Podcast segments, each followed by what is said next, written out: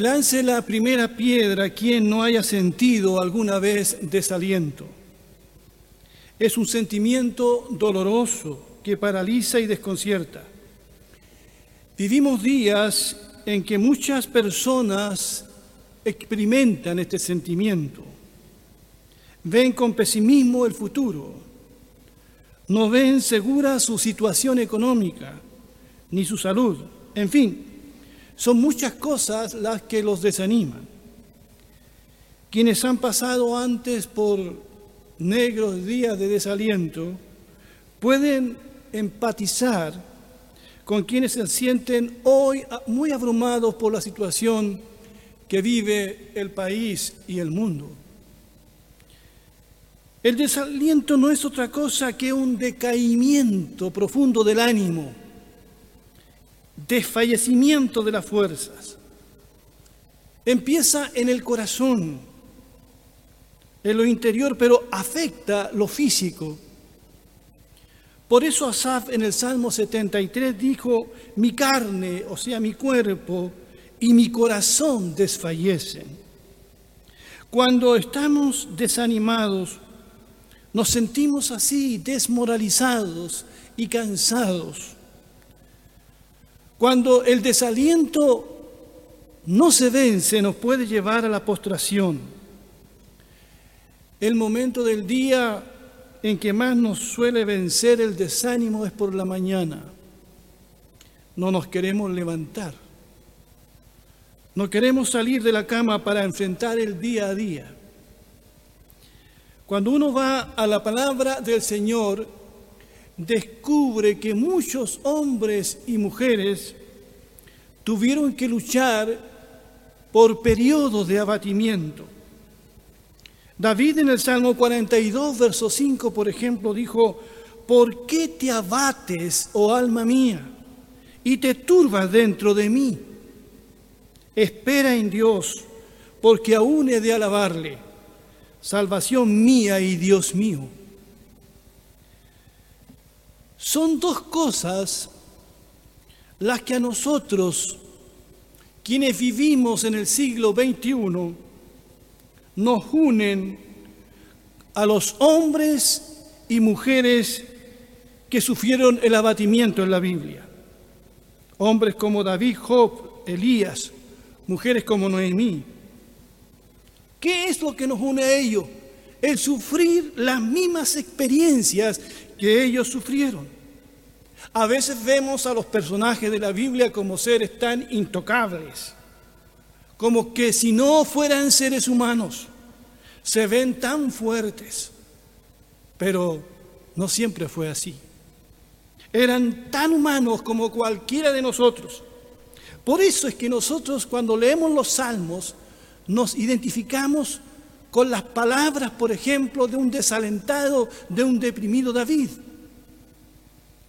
Pero hay otra cosa que nos une a estos hombres. Es que ellos tenían el mismo Dios que nosotros tenemos hoy. El Dios de la Biblia es un Dios eterno. El mismo Dios con el que se relacionó Abraham, Jacob, Isaac. Es el mismo Dios con el que nosotros hoy nos relacionamos. Tengamos eso presente. Veamos en la Biblia ejemplos de hombres que experimentaron desaliento y cómo salieron de ese desaliento. Traigo algunos ejemplos en esta mañana. Veamos brevemente el caso del profeta Elías que pasó por un tiempo de abatimiento. Dice allí en Primera de Reyes capítulo 19, verso 3 al 5. Entonces él, Elías, tuvo miedo y se levantó y huyó para salvar su vida. Así llegó a Berseba, que pertenece a Judá. Dejó allí a su criado y él se fue por un día de camino, por el desierto. Luego vino y se sentó debajo de un arbusto de retama y ansiando morirse dijo, basta ya, oh Señor, quítame la vida, porque yo no soy mejor que mis padres se recostó debajo del arbusto y se quedó dormido. Y aquí que un ángel lo tocó y le dijo, levántate y come. Elías huye de quien lo quiere asesinar. Huye al desierto. Está solo, quiere estar solo. Desea morirse. Se siente el más grande de los pecadores. Él dice, yo no soy mejor que mis antepasados. Está con síntomas de un profundo desaliento y hasta depresión, diríamos. Pero en esas circunstancias en las que este hombre de Dios se siente tan desanimado, Dios trata con él. Y lo primero que hace Dios con él es alimentarlo. Nos parece algo poco espiritual, pero Dios quiere que el profeta Elías coma, recupere sus fuerzas. El hombre no ha comido o no ha tenido ganas de comer. Y Dios envía a su ángel a alimentarlo. Él también lo deja dormir. Y Elías duerme mucho. Después Dios le habla cuando ya está en el monte Ored, metido en esa cueva. Dios se acerca y le pregunta, ¿qué haces aquí, Elías? ¿Qué haces aquí? Elías está tan desanimado que quiere dejar el ministerio profético. Elías veía solo el vaso medio vacío y no el vaso medio lleno. Él le dice al Señor, Señor, solo yo he quedado con vida. Han matado a todos tus profetas y me buscan para matarme. Solo yo he quedado, pero no era así. Dios le dice, no, ha quedado un remanente de siete mil que no han doblado sus rodillas a Baal. El desaliento no nos permite ver a Dios obrando en nuestras vidas. El desaliento no nos permite ver a Dios en las cosas sencillas. Dios le habla a el profeta en un silbo apacible y delicado. Y le dice que tendrá un sucesor, el profeta Eliseo, y le ordena que no huya y que regrese a terminar su ministerio. Aquí vemos cómo Dios se compadece de este hombre, tan humano como nosotros, tan de carne como nosotros, y lo saca de su desaliento y hace que este hombre vuelva a terminar la tarea pendiente. Hay otro ejemplo de personas que están desalentadas y es el caso de Pedro y sus colegas pescadores. Allí en Lucas, en el capítulo 5, verso 1, verso 1 al 11, dice el Evangelio, un día estaba Jesús a orilla del lago de Genezaret y la gente lo apretujaba para escuchar el mensaje de Dios. Entonces dio dos barcas que los pescadores habían dejado en la playa mientras lavaban las redes. Subió a una de las barcas que pertenecía a Simón, y le pidió que la alejara un poco de la orilla. Luego se sentó y enseñaba a la gente desde la barca. Cuando acabó de hablar, le dijo a Simón, lleva la barca hacia aguas más profundas y echen allí las redes para pescar. Maestro, hemos estado trabajando duro toda la noche y no hemos pescado nada, le contestó Simón. Pero como tú me lo mandas, echaré la red. Así lo hicieron y recogieron una cantidad tan grande de peces que las redes se les rompían. Jesús de Nazaret está predicando y enseñando. Dice el relato que la gente se apretujaba para oír la palabra del Señor. Eso me gusta. Cuando la gente viene a escuchar la palabra de Dios por sobre todas las cosas. El Señor pone atención en dos barcas desocupadas que estaban a orillas del lago. Las pide prestadas a sus dueños para hablarles desde allí a la gente apostada en la playa. Los pescadores están desanimados lavando sus redes, porque habían estado toda la noche pescando y nada habían pescado. O sea, es de mañana entonces. Estos pescadores de Galilea no pescaban por deporte, tampoco por, hobby, pescaban para sobrevivir, para llevar el pan a sus familias. Pero ahora no tenían nada para llevar a sus hijos. ¿Cómo creen ustedes que se sentían estos hombres? Sí, como ustedes piensan, se sentían desmoralizados. ¿Y quién no se ha sentido en algún momento como estos pescadores de Galilea? Quizás tú que me estás escuchando no has podido encontrar trabajo todavía.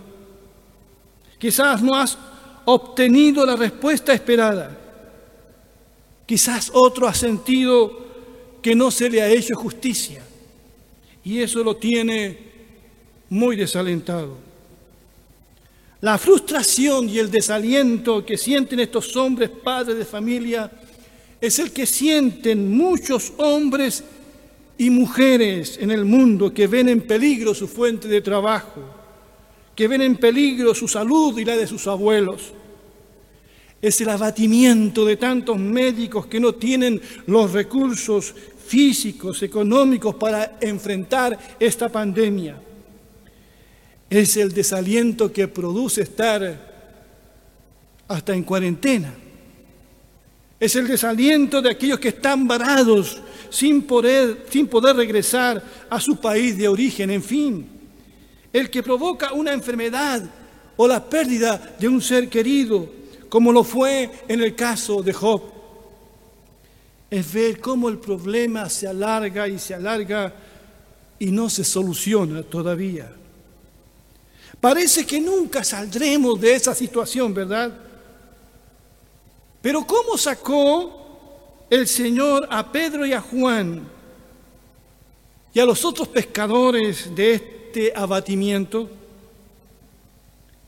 Algo interesante fue que el Señor a estos hombres abatidos los hizo subir de nuevo en la barca. A veces no tenemos ánimo de intentarlo de nuevo. Tenemos miedo a fracasar otra vez. Había una sola diferencia. Ahora Jesús iba con ellos en la barca. Cuando nos sentimos desalentados queremos abandonarlo todo. Queremos bajarnos del barco. Nos dejamos de congregar y somos presa fácil del enemigo. Queremos rendirnos. Hasta queremos dejar el ministerio pastoral como Elías, porque las cosas no están resultando como a veces las hemos planificado. Pero el Señor nos invita a no abandonar el barco, aunque tengamos que enfrentar tempestades. Pero no solamente el Señor les pide que suban al barco, sino que remen mar adentro y vuelvan a pescar.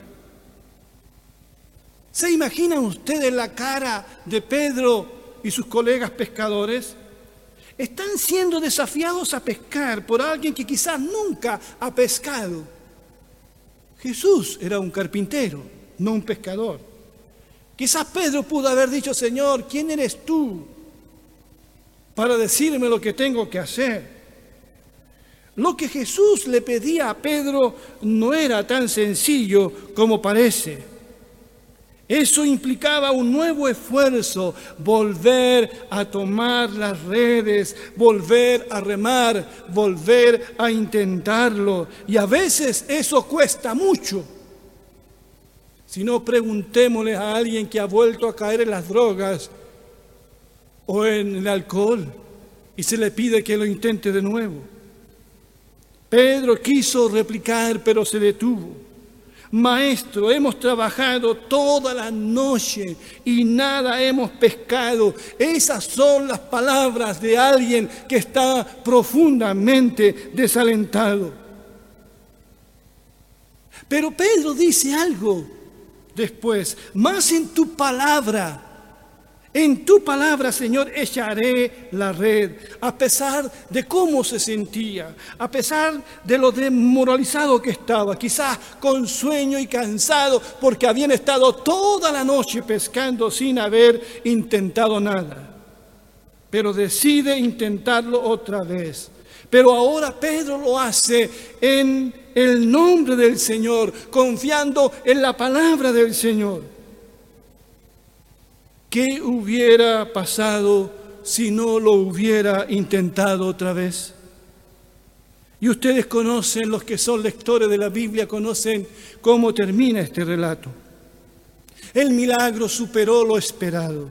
Las redes se rompían con tantos peces y Pedro entonces tuvo que reconocer que quien había hablado con él era el rey de reyes y señor de señores. Esta palabra me deja una gran lección a mí, como a ustedes también, hermanos y amigos que nos están escuchando. Necesitamos en estos tiempos permanecer en la barca, seguir echando la red como Pedro una y otra vez, seguir orando sin cesar. No porque no haya obtenido respuesta, debemos ser como aquella viuda que ¿verdad? Que insistió ante el juez injusto. Debemos seguir orando, debemos seguir predicando, debemos seguir creyendo y permaneciendo en la palabra de Dios. Porque es la palabra de Dios la que nos sostiene. No es como te sientas, sino es dando pasos de fe, por pequeños que sean esos pasos, seguir adelante con la ayuda del Señor. El apóstol dijo, todo, todo lo puedo en Cristo que me fortalece. Quiero que veamos también un otro ejemplo acerca de cómo Dios trató con el desaliento de dos discípulos de Jesús que van camino a Emaús. Quiero recordar el relato nuevamente. Leo de en Lucas 24 del verso 13 al 21. Ese mismo día, dos de los seguidores de Jesús iban camino al pueblo de Emaús. Al ir caminando hablaban acerca de las cosas que habían sucedido. Mientras conversaban, de pronto Jesús mismo se apareció y comenzó a caminar con ellos. Pero Dios impidió que lo reconocieran. Y les preguntó, ¿de qué vienen discutiendo tan profundamente por el camino? se detuvieron de golpe y con sus rostros cargados de tristeza. Entonces uno de ellos, llamado Cleofas, contestó, tú debes ser la única persona en Jerusalén que no oyó acerca de las cosas que han sucedido allí en los últimos días. ¿Qué cosas? preguntó Jesús. Las cosas que le sucedieron a Jesús, el hombre de Nazaret le dijeron. Era un profeta que hizo muchos milagros poderosos y también era un gran maestro a los ojos de Dios y de todo el pueblo. Sin embargo, los principales sacerdotes y otros líderes religiosos lo entregaron para que fuera condenado a muerte y lo crucificaron. Nosotros teníamos la esperanza de que fuera el Mesías, que había venido para rescatar a Israel. Todo esto sucedió hace tres días. Esto dijeron estos dos discípulos a Jesús, sin saber que Él era Jesucristo. No hay ninguna duda que estos dos discípulos estaban desalentados y muy tristes porque habían puesto todas sus esperanzas en Jesús de Nazaret. Todas. Pero ahora ese hombre había sido llevado a la cruz. Y estos hombres pensaron que allí había terminado todo. Jesús ve su tristeza. Jesús ve su pesimismo. Jesús ve su abatimiento y se acerca y camina con ellos. ¿Cómo me encanta esto? Jesús camina con ellos como camina con nosotros Y Jesús les habla como un día Dios le habló a Elías, le habla y les pregunta, quiere conocer la razón de su tristeza y abatimiento.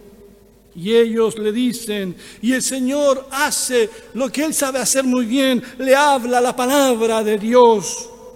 Qué importante es la palabra de Dios cuando está desalentado. Y a través de las escrituras ese desconocido le empieza a mostrar a estos abatidos discípulos que era necesario que el Cristo padeciese, pero al tercer día resucitaría de entre los muertos.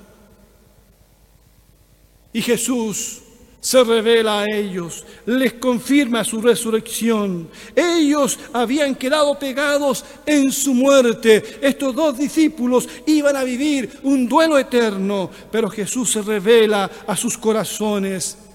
Ellos lo vuelven a ver y se regocijan, dice la Biblia, viendo al Señor resucitado. Estimados hermanos y amigos, quiero recordarles una vez más que tenemos un Cristo que venció la muerte, uno que está con nosotros hoy, que camina con nosotros y que estará con nosotros hasta el fin del mundo. Yo no sé cuándo será el fin del mundo. Eso nadie lo sabe. No faltan los especuladores al respecto. Pero la Biblia dice que nadie lo sabe. Pero una cosa sé es que el Señor estará todos los días con nosotros hasta el fin del mundo. Para terminar, quiero mostrarle el último ejemplo de cómo el Señor trató con personas desalentadas. Y esto tiene que ver con un prisionero, con un prisionero que va a Roma. Este prisionero es también un misionero, se llama Pablo. Allí en Hechos 27, versos 20, 20 al 36. Pablo había apelado al César y es puesto en una barca y llevado en cadenas a Roma en un barco. Dice en el verso 20 al 36 lo siguiente. Y no apareciendo ni sol ni estrellas por muchos días, y acosados por una tempestad no pequeña, ya habíamos perdido toda esperanza de salvarnos. Entonces Pablo, como hacía ya mucho que no comíamos, puesto en pie en medio de ellos, dijo, pero ahora os exhorto a tener buen ánimo, pues no habrá ninguna pérdida de vida entre vosotros, sino solamente de la nave. Porque esta noche ha estado conmigo el ángel de Dios, de quien soy y a quien sirvo, diciendo, Pablo, no temas, es necesario que comparezcas ante César, y aquí Dios te ha concedido todos los que navegan contigo. Por tanto, oh varones, tengan buen ánimo, porque yo confío en Dios, que será así como se me ha dicho. Venida la decimocuarta noche, y siendo llevados a través del mar Adriático, y a la medianoche los marineros sospecharon que estaban cerca de tierra. Y más adelante en el verso 29 dice, y temiendo dar en escollo echaron cuatro anclas por la popa y ansiaban que se hiciese de día. Cuando comenzó a amanecer, Pablo exhortaba a todos a que comiesen diciendo, este es el decimocuarto día, ¿verdad? Parece una cuarentena. Que veláis y permanecéis en ayuna sin comer nada. Por tanto, ruego que comáis por vuestra salud, pues ni aun un cabello de la cabeza de ninguno de ustedes perecerá. Y habiendo dicho esto, tomó el pan y dio gracias en presencia de todos, y partiéndolo comenzó a comer. Entonces todos, teniendo ya mejor ánimo, comieron también. Mientras leía esta semana este pasaje, no pude evitar emocionarme. Dios habló a mi corazón fuertemente y pensé, qué poco conozco a Dios, a mi Dios. Quisiera tener la mitad de la fe de este hombre llamado Pablo. en medio de una situación tan, pero tan difícil, siendo llevado prisionero a Roma, se da tiempo de animar a la tripulación. Coman, les dice, alimentense, tengan ánimo. Esta noche estuvo conmigo el ángel del Señor y me ha dicho que nadie morirá. Sí, se salvaron con lo puro puesto, pero se salvaron Dios usó a un prisionero para animar a toda una tripulación desanimada y confusa. Algunas cosas me llaman la atención de este relato. Pablo no está solo. Así lo, lo dicen los textos precedentes. Lo acompaña Aristarco, un hermano de Macedonia, y Lucas, el médico amado, está con él. O sea, Pablo tiene allí hermanos en la fe. Qué importante es eso, tener hermanos en la fe en situaciones difíciles que se apoyan. No nos podemos congregar físicamente, pero como iglesia hemos de estar unidos en la oración, apoyándonos con palabras de aliento el desánimo se vence en unidad, en fe en la palabra, en oración los unos por los otros.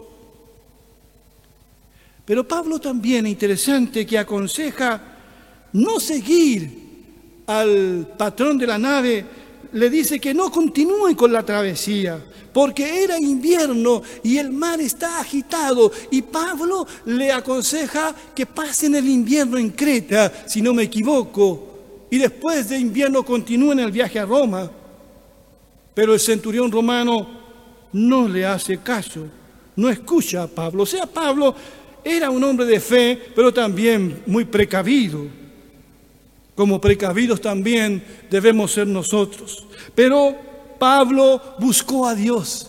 En medio de la tormenta, él, busca un rincón seguramente y ora junto a Lucas y Aristarco. Buscan a Dios. Y Dios le muestra y le confirma que Él y los que le acompañan llegarán con vida. Y Pablo se levanta en medio de la tormenta y da palabra de ánimo y de aliento a toda una tribulación. Para terminar, les animo, querida iglesia, querida iglesia, les animo a seguir adelante. Ánimo y fuerza en el Señor, en el Señor. Miremos al Señor hoy más que nunca, con humildad. Busquemos a Dios, busquemos a Dios. El Salmo 42, el verso con el que inicié antes esta prédica es el que quiero terminar. David dice, ¿por qué te abates, oh alma mía? El abatimiento. ¿Por qué te abates, oh alma mía, y te turbas dentro de mí? Espera en Dios, porque aún he de alabarle, salvación mía y Dios mío. Aquí la palabra nos recomienda esperar en Dios. A veces la paciencia se agota. Lo que menos eh, hacemos es esperar en Dios y tomamos atajos y hacemos las cosas en nuestra voluntad y no en la voluntad del Señor. Pero aquí se nos enseña a esperar en Dios. Él es nuestra salvación. David dice, salvación mía y Dios mío. ¿Puedes tú decir esas palabras? Dios mío, eres mi Dios, eres mi salvación. ¿Puedes tú decir lo mismo? Espero que así sea. Que Dios les bendiga a cada uno de ustedes. Quiero terminar esta reflexión con un momento de oración. Padre, te doy gracias porque me has permitido predicar tu palabra una vez más. A mis hermanos de aquí de la iglesia que están en sus hogares y también quizás a muchas personas. Que esta palabra, Señor, aliente sus corazones que puedan volver su mirada a ti, que con humildad y sencillez podamos buscarte. Nuevamente oramos por todos aquellos que están desanimados. Devuélveles la fe, sabiendo que tú estás con ellos. Gracias te doy por este tiempo. A ti sea la honra y la gloria. Por Jesús nuestro Señor, que vive y reina para siempre. Amén y amén.